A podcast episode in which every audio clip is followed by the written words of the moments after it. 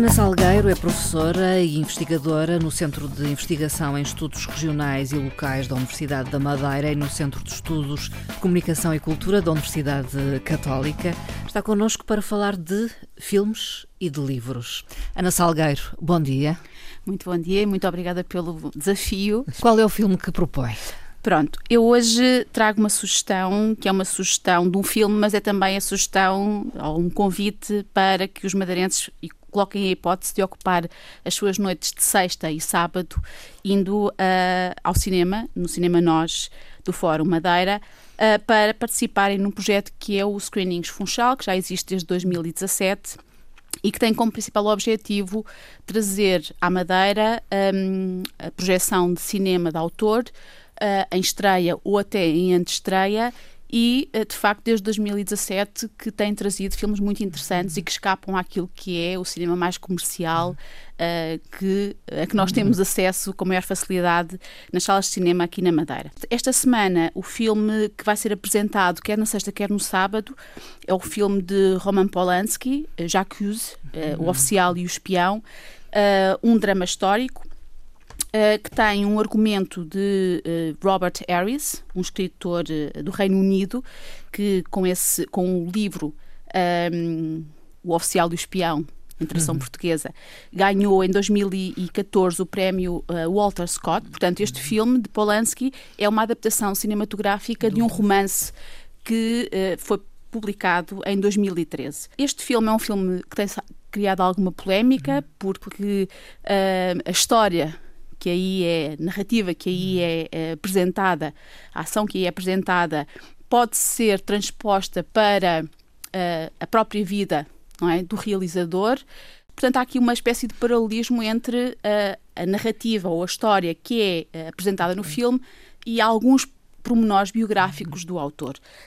Este, este drama histórico um, dá-nos a conhecer, então, ou convida-nos a revisitar um, um período uh, complexo da história da Europa, o final do século, do século XIX, um período em que uh, se assiste uh, a um, um crescente conflito não é, entre várias potências europeias e que temos, por um lado, o crescente belicismo alemão, uh, o conflito colonial, não é, a corrida Sim. aos territórios africanos, temos, um, uh, digamos que, uh, o estigma não é? Da, da derrota francesa uh, perante a ofensiva prussiana em 1870 e aquilo que este filme vai fazer é justamente revisitar um caso verídico que foi a condenação de um capitão francês de origem judaica, Alfred Rufus, e que um,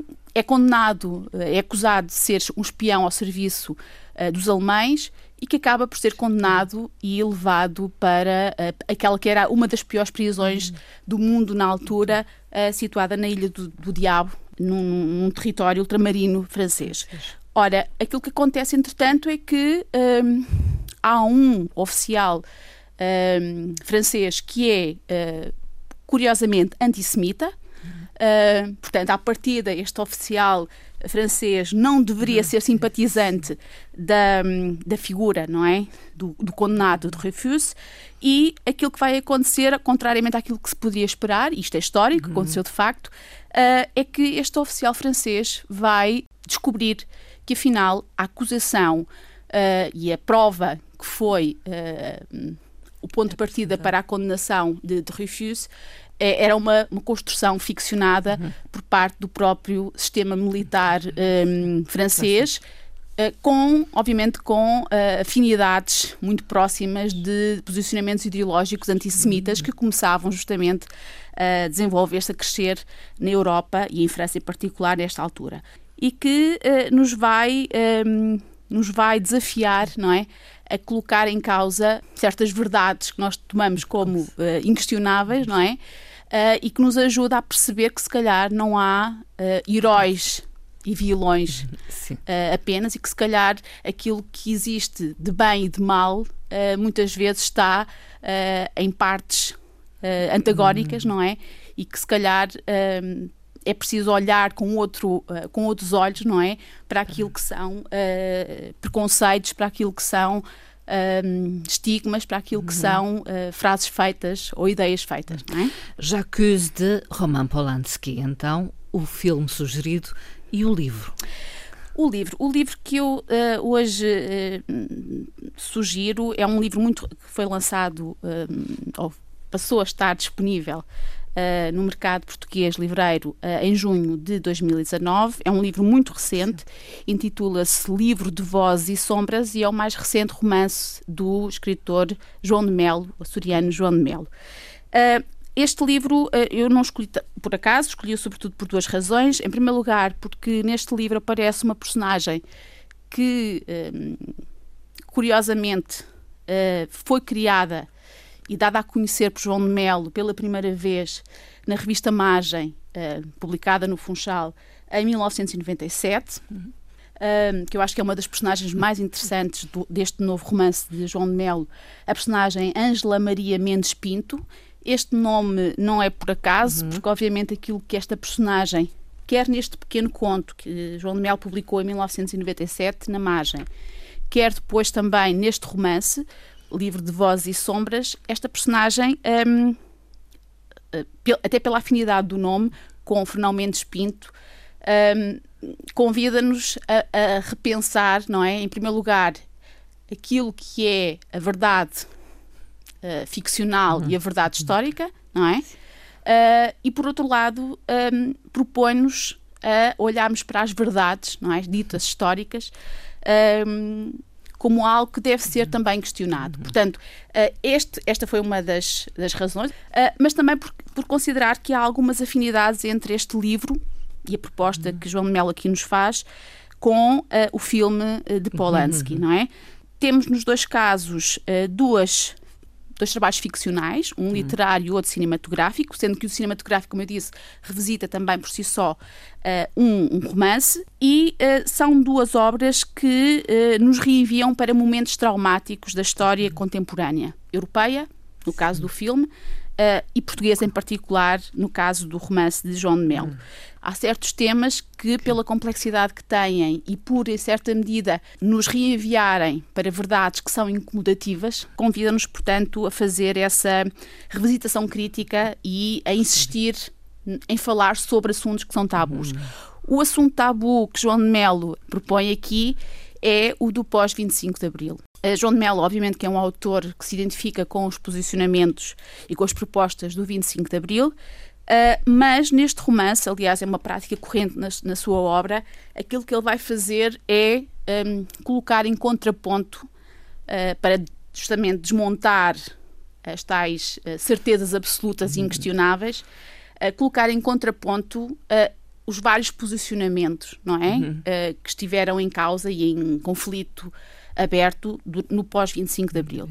E vai uh, justamente escolher dois teatros, chamemos-lhe assim, uhum. dois teatros que são particularmente complexos. Uh, os Açores e o movimento independentista açoriano, que muitas vezes no romance acaba por, por ter também um paralelo com aquilo que foram eh, aquilo que foi o movimento independentista madeirense no pós-25 de Abril. Portanto, temos aqui uma revisitação daquilo que foram, daquilo que é a história da FLA, uhum. não é? Uhum. Da Frente de Libertação dos Açores.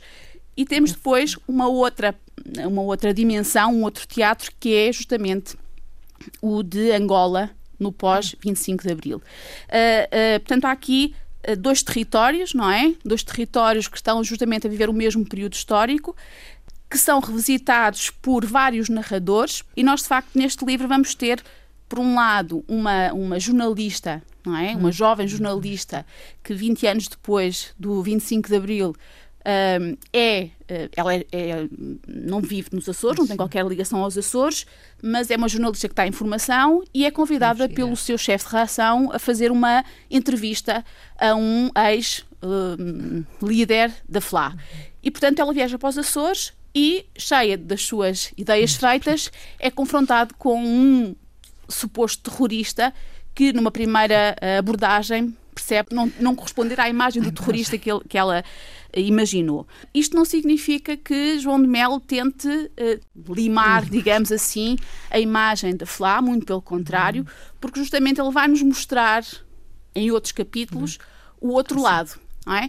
E vamos ter uma, um grupo de sequências em que o protagonista já não vai ser este uh, antigo líder da FLA, mas vai passar a ser justamente um sindicalista açoriano, residente no Rosário. Rosário é uma, um, uma aldeia criada por João de Melo em várias obras uh, dele, nomeadamente primeira, no grande primeiro romance dele, O Meu Mundo Não É Deste Reino. Portanto, nós vamos assistir ao conflito, não é? Ao confronto entre, por um lado, os conservadores da FLA que desejavam uns Açores independentes. Um, mais próximos daquilo que eram as, as, os posicionamentos uhum. de apoio uh, dos Estados Unidos e aqueles que, uh, fiéis aos ideais do 25 de Abril, um, portanto, queriam um, uns Açores uh, mais próximos da Lisboa de então. então. Nós não encontramos aqui um narrador apenas, encontramos múltiplos narradores. Mais do que isso, muitas vezes o, o, os narradores entram dentro da cabeça das personagens e, através do discurso indireto livre, dão-nos a conhecer momentos da ação que são uh, aquilo que as personagens estão a, vi a viver, não é? Uh, e, portanto, temos, por um lado, este núcleo, o núcleo dos Açores, não é? com esta revisitação de um tempo que nos Açores, como na Madeira, está muito ainda por, por, por estudar, não é? E por refletir sobre ele. Aliás, uh, numa entrevista publicada no final de junho no Jornal de Letras, uh, João de Melo diz mesmo que este é o primeiro romance que ele conhece, a primeira obra em que se aborda a questão da, do movimento independentista nos Açores.